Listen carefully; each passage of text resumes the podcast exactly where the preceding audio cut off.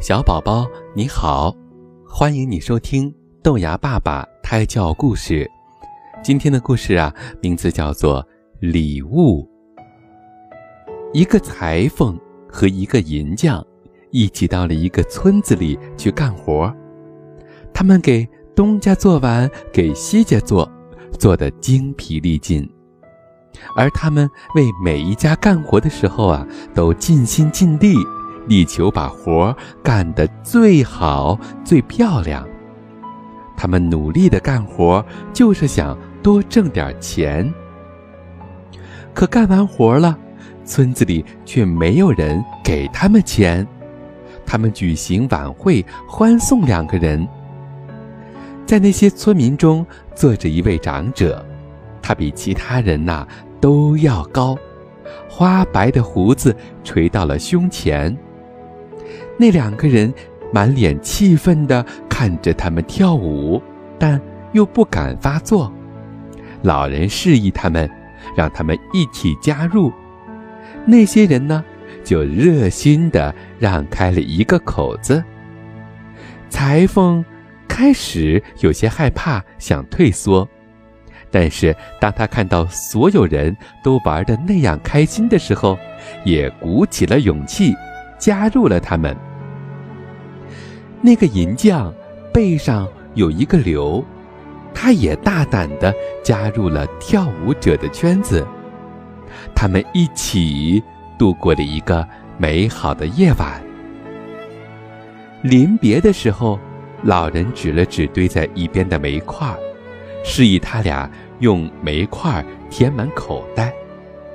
虽然他俩不知道这些东西对他们有什么用。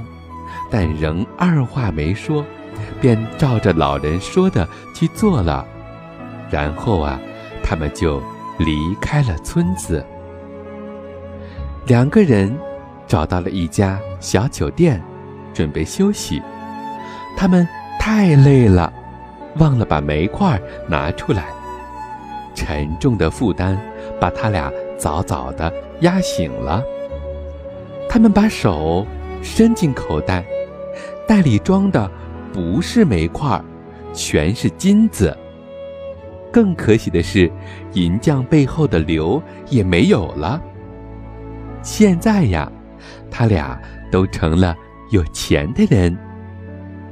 但那位银匠很贪婪，希望得到更多，所以银匠建议他俩多待一天，晚上。再去老人那儿，以便得到更多的金银财宝。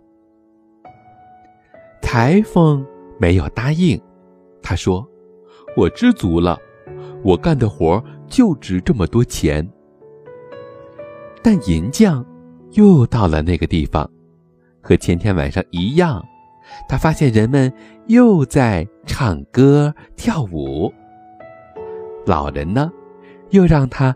带走了一些煤块他毫不犹豫地把包装得满满的。即使金子背起来很重，我也能承受。他这样想着。走着走着，他又甜甜地进入了梦乡。他梦见自己清晨起来变成了一个大富翁。但是，当银匠醒来的时候，他发现。口袋里什么也没有了，而背上呢，却长满了瘤。小宝宝，这个故事你听明白了吗？其实啊，这就是要告诉我们，千万不能做贪得无厌的人。有的时候，有些东西是我们很喜欢的，但我们也要学会适可而止。比如说，像裁缝一样。